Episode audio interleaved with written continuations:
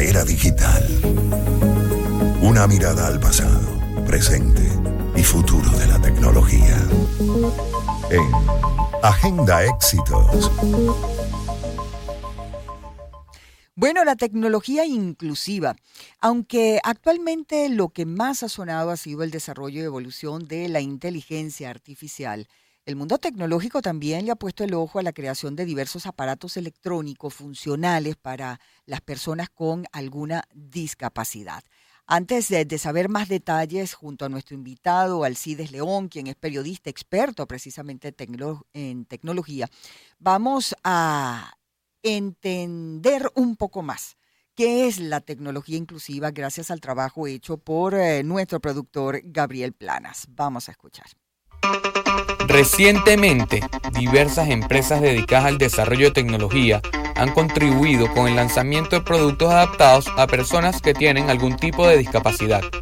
Entre ellas, podemos ver cómo Sony sacó al mercado su mando de videojuegos llamado Project Leonardo para la PlayStation, un diseño de control dividido que se creó teniendo en cuenta la accesibilidad y la personalización.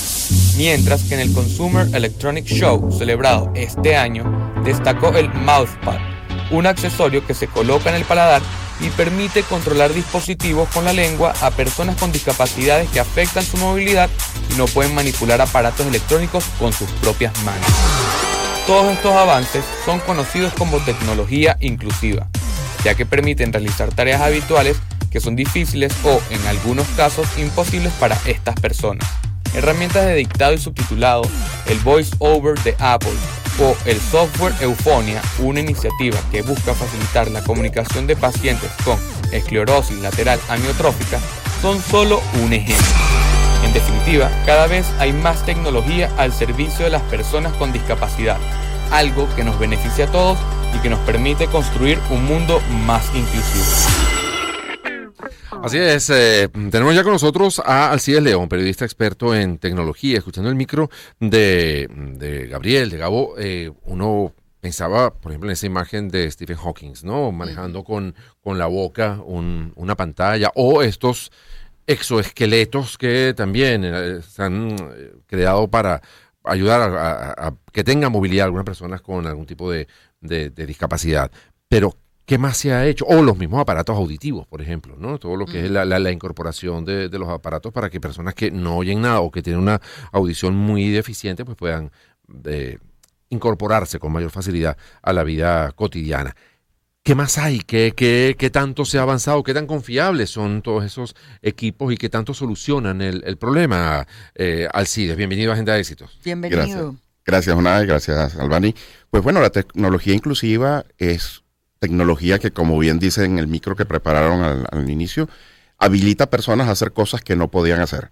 Eh, muchas veces lo pensamos en personas discapacitadas, pero esa discapacidad física que puedan tener las personas no es la única discapacidad a la cual podemos resolver con la tecnología inclusiva. Hemos tenido en la pandemia algunos ejemplos de eso, cuando Zoom, por ejemplo, funcionó como una tecnología inclusiva o Google Classroom para que mucha gente que no podía acercarse a la escuela, ya fuera por motivos de salud o para evitar contagios posibles, pues utilizar esta tecnología para ir. O sea que podemos pensar en la tecnología inclusiva como algo que arranca desde WhatsApp, Zoom, redes sociales en adelante, hasta llegar a lo último que ha sido noticia en estos días, que es el implante cerebral que ha hecho Neurolink con Elon Musk.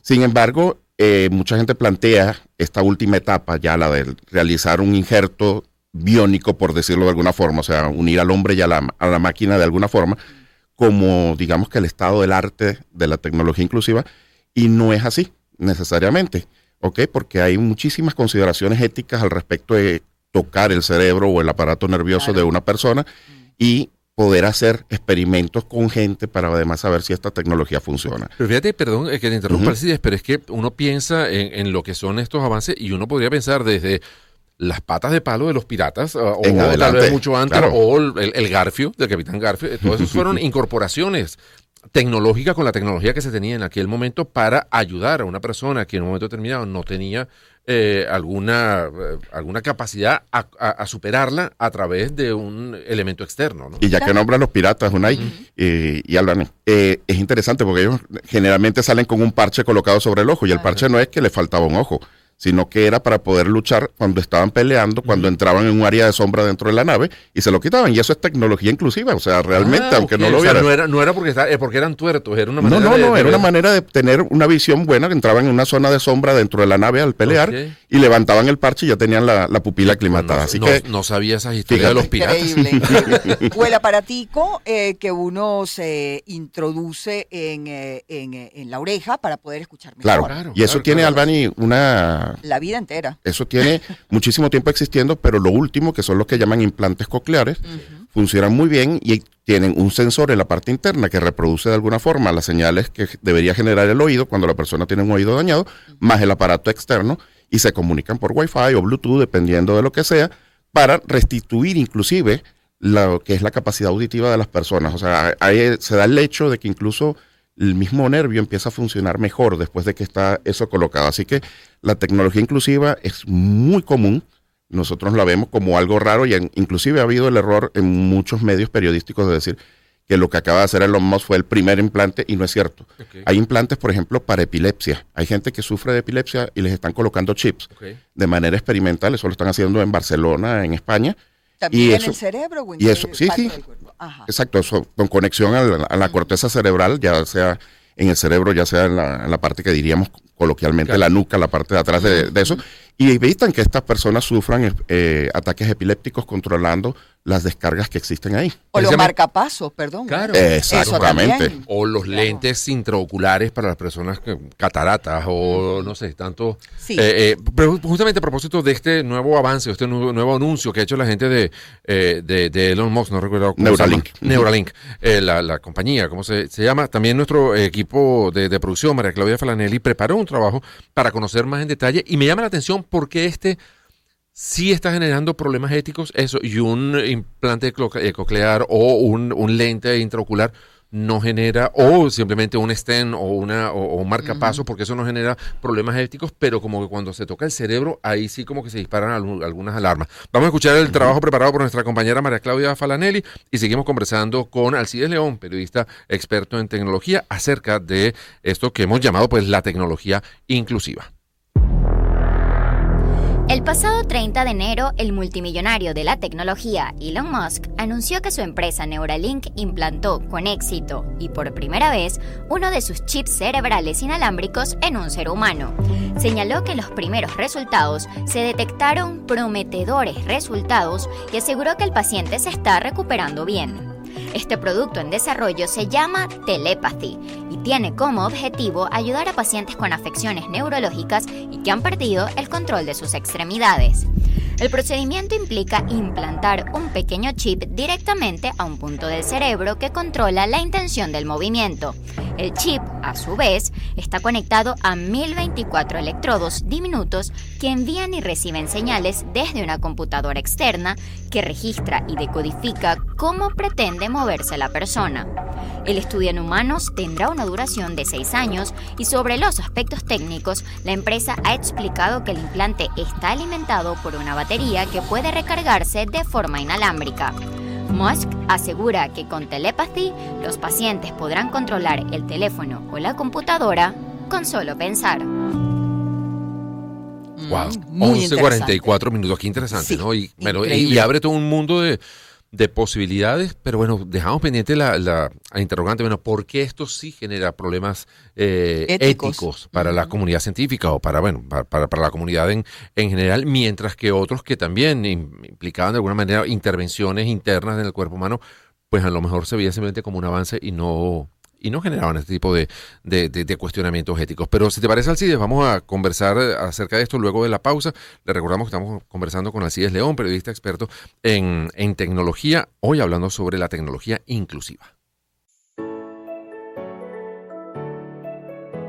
Empezamos el año en su compañía. Circuito Éxitos. Caracas, Maracay, Puerto La Cruz, Puerto Ordaz, Barquisimeto, El Vigía, Guarenas Guatire, Mérida, Táchira, Margarita, Maracaibo, Maturín. Circuito Éxitos.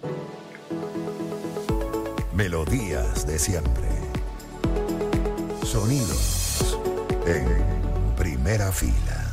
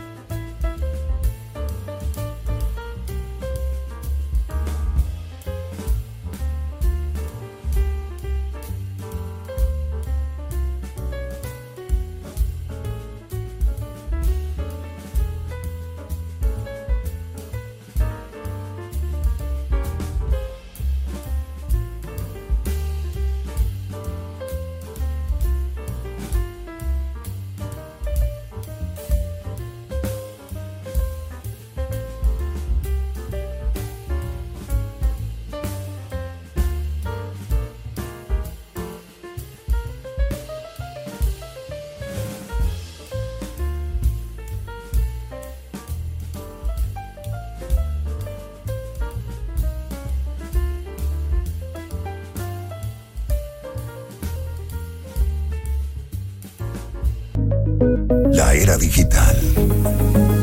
Una mirada al pasado, presente y futuro de la tecnología. En Agenda Éxitos.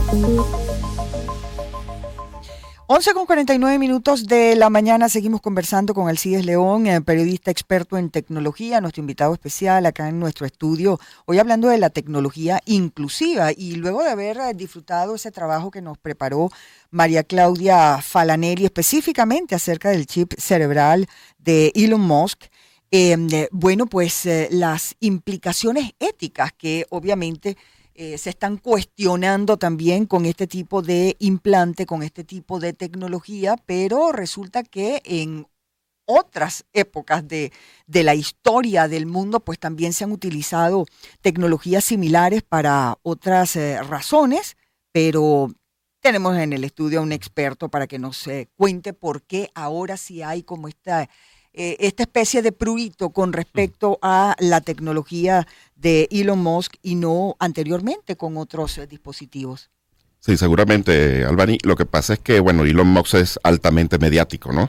Y todo lo que él hace o todo lo que él toca se ha vuelto sumamente controversial, ¿ok? Desde que comprara Twitter en adelante y le cambiara el nombre, y ya viste cómo eso de alguna forma tuvo una repercusión en todo el resto de las redes sociales, hasta cualquier cosa que él haga como cuando empezó con eBay o cuando empezó con PayPal Mm. eh, hace mucho tiempo, él ha logrado cambiar la opinión de, de mucha gente. Y hay que recordar que la ética además es algo que varía con el tiempo, la ética no es fija, es realmente, depende de la sociedad, es muy movible, un divorcio era muy mal visto hace 50 años, hoy en día es algo tan normal que incluso hay gente que organiza fiestas para divorcios.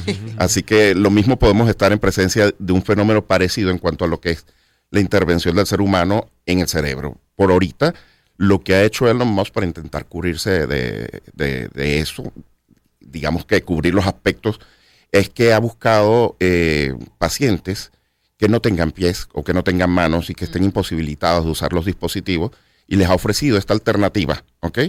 Donde digamos que el daño que pudiera causarse lo está asumiendo la persona porque ya está partiendo de una realidad complicada o Claro. difícil para él. Claro. Entonces, no están probando con personas que estén sanas para hacer un, algo de tecno- uso de la tecnología de manera, no sé, incluso de divertimento ni nada por el Claro. estilo, sino que se están utilizando, están dirigiéndose a casos médicos que de alguna forma lo merecen. Que ya son extremos. Que ya son extremos. Ahora, fíjate que eh, al mismo nombre te dice, se llama telepathy, ¿no? Entonces uno, mm, cualquiera podría empezar a pensar que nos vamos a comunicar vía Bluetooth, ¿no? Sin tener que, simplemente que pensando yo y pensando él, exacto, que entonces establecemos una comunicación. Entendemos que es con la misma actividad del cerebro que se activarían algunos eh, dispositivos o, o simplemente con pensar en algo ya eh, eso lo podrías ver, supongo yo, en una pantalla Sí, o, es- la o el misma- movimiento de algún, de, Claro. de algún objeto, ¿no? Es la misma tecnología usada en un electroencefalograma o cosas por el estilo que detecta ondas que se producen en ciertas zonas del cerebro y la ciencia ha avanzado lo suficiente para saber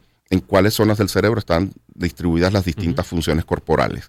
Hemos visto en Francia a finales del año pasado eh, un señor de apellido Gautier que le colocaron un chip para contrarrestar Parkinson, el efecto de Parkinson. Él sufrió de Parkinson desde muy temprana edad y está caminando en este momento y está logrando resolverlo. Eh, hemos visto personas que están hablando de nuevo, que no podían hablar, que tenían problemas, como, decir, como bien decían antes, con ELA, con lo que es eh, este tipo realmente fuerte de, de esclerosis lateral ami- am- amiotrófica, si mal no recuerdo, que es la, eh, donde colocan eh, un software predictivo de inteligencia artificial y hacen la lectura de las zonas del lenguaje e intentan adivinar y intentan adivinar qué va a decir la persona y eso empieza a corregirse automáticamente poco a poco con el tiempo y las tasas de, de adivinación, por decirlo de alguna forma, o las tasas de, de acierto de lo que ocurre dentro de esto, llegan a ser de un 80, un 85%. Entonces una persona que no hablaba puede empezar a hablar a un ritmo de 50 palabras por, por minuto o, o más y de una forma muy brillante. Y eso es lo mismo que Elon hace en su, en su tweet, cuando dice, imagínense si esta tecnología la hubiéramos podido utilizar con Stephen Hawking Claro. y que en lugar de transcribir letra a letra como todo lo que él sabía o lo que él pensaba, lo hubiéramos podido hacer a la velocidad De su pensamiento. de su ¿no? pensamiento. Ahora, claro, tal vez pienso yo que el problema ético pudiera mm, eh, surgir porque la experimentación se está haciendo directamente con, con humanos, no se hace pues con animales o con, eh, no sé, con ratones, con cochinos, como Claro. se so- solía hacer hasta, hasta ahora. Esto eh, ya está experimentando con seres humanos y eso es posiblemente ahí el, a lo mejor la, la diferencia. Esa es la mayor otros. consideración ética, pero es que estás evaluando funcionalidades que solamente Puede son en la parte cognitiva humana, entonces no puedes hacerlo a través de otro estilo de, de animales Exacto. o sujetos de investigación. Además hay una cosa muy interesante que no lo hemos tocado. La tecnología inclusiva tiene que tener otra característica, no solamente habilitar a personas que no pueden hacer cosas a que las hagan, sino que tampoco puede brindarle ventajas a otras personas para que lo hagan mejor. Es decir, yo no puedo estar creando, en teoría, desde el punto de vista ético, eh, tecnologías inclusivas si esto le va a dar una ventaja a una persona por encima de las demás, sino más bien lo que intento es igualar las capacidades de todo el mundo. Y esto es importante porque eso condiciona que las pruebas tienen que ser con problemas, con personas que tienen problemas, que tienen discapacidades, que no pueden realizar algún tipo de tarea para ayudarlos, pero no se está tratando, por lo menos por el momento, de la búsqueda de un superhumano, de un superhumano que exceda las características normales de un humano y que eso le dé ventaja sobre el resto de la población. Y es muy interesante tener esa consideración ética también en cuenta al momento de hablar de estas tecnologías y parte del miedo que le da a la gente eh, no es solamente que el cerebro de otras personas pueda resultar dañado, sino también que el cerebro de otras personas pueda resultar afectado positivamente de una manera demasiado, pero demasiado grande, que eso pueda tener un impacto en la sociedad. Claro. ¿no? Y que uno ve las películas de ciencia ficción y uno dice, no, pero esas son películas de ciencia ficción, pero resulta que gente mala eh, y macabra ah, eh, hay de sobra en el mundo, ¿no? Y que puedan, eh, no sé, de alguna manera adquirir ese chip y utilizarlo con fines que no sean muy, muy buenos. Ahora, em, mientras estamos nosotros conversando acá, hay alguien en el mundo que tiene los recursos económicos para seguir inventando digamos, dispositivos como esto. Em, ¿Se sabe de otras empresas eh, más allá de la de Elon Musk que estén en este momento experimentando de alguna manera con otros dispositivos que puedan ayudar a, específicamente a las personas que tengan algún eh, problema de salud que les impida moverse como cualquier persona normal o que pueda de alguna manera ayudar a, la sociedad a, enfrentarse a, sus problemas específicamente de salud de alguna manera. Seguro, Albani. en el micro del principio escuchábamos sobre cómo en el CES de Las Vegas, en el Consumer eh, Electronic Show, se presentan muchos de estos inventos que ayudan o invenciones que ayudan a las personas a recuperar parte de la de la movilidad o de las discapacidad, de las capacidades que tenían y que habían perdido. Y eso es normal verlo no solamente en industrias privadas, sino también en los centros de salud y centros de investigación y universidades de todo el mundo. Como te decía, desde Barcelona, por ejemplo, donde están haciendo estas pruebas, allá en España, en París y en, el resto de Francia, donde también están trabajando, casi todos los grandes centros y universidades de Europa y de América están trabajando de una manera u otra en buscar este tipo de implantes para poder trabajar con ellos y compensar de alguna forma las discapacidades de las personas. Lo interesante de esto son las aplicaciones que pueda llegar a tener o el mercado que se pueda abrir más adelante cuando ya pasemos el extremo o, ya pasemos el lugar y crucemos esa meta de solamente aplicarlo a las personas que tienen discapacidades para intentar aplicarlo a personas que no tengan discapacidades tan marcadas o que tengan la necesidad de mejorar en algo. Entonces, por ejemplo, si tú puedes pensar en un chip para mejorar la atención, estarías teniendo una resolución para el TDAH, que tanta gente habla, el trastorno de atención que, tiene, mucha gente tiene.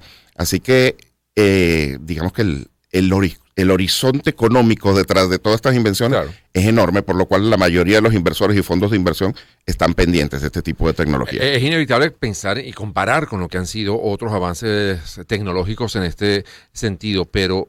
Eh, uno piensa tal vez en la obsolescencia, ¿no? ¿Qué pasa si esto va a llegar a tener un límite? ¿Qué ha pasado con los otros, o sea, los implantes cocleares o los eh, marcapasos, etcétera? ¿Eso ha ido mejorando cada vez más con el tiempo o ha habido alguno que hayan tenido que retirar porque, mira, cumplió una función durante un tiempo, pero luego hizo más daño que bien? No sé, que hay, hay manera de, comparar y avisorar cuál es, eh, eh, cuál es el futuro que le espera a este tipo de, de avances Sí, el futuro es muy brillante y al mismo tiempo es un futuro que da miedo en algunas cosas. Yo no sé si te acuerdas. incertidumbre, Pero hace unos años un vicepresidente de Estados Unidos, Cheney, si mal no recuerdo el, apellido, eh, usaba marcapasos y llegaron a declarar una alerta porque descubrieron que el marcapasos que él utilizaba podía ser afectado a través de tecnología radioeléctrica. Wow. ¿Ok? Y tuvieron que, por decirlo de alguna forma, hacerle un upgrade al marcapasos de él, porque si no cualquiera podía deshacerse del vicepresidente de Estados Unidos con un celular y un programa realizado desde el celular. Entonces, este tipo de cosas van a empezar a pasar cada vez más. Obviamente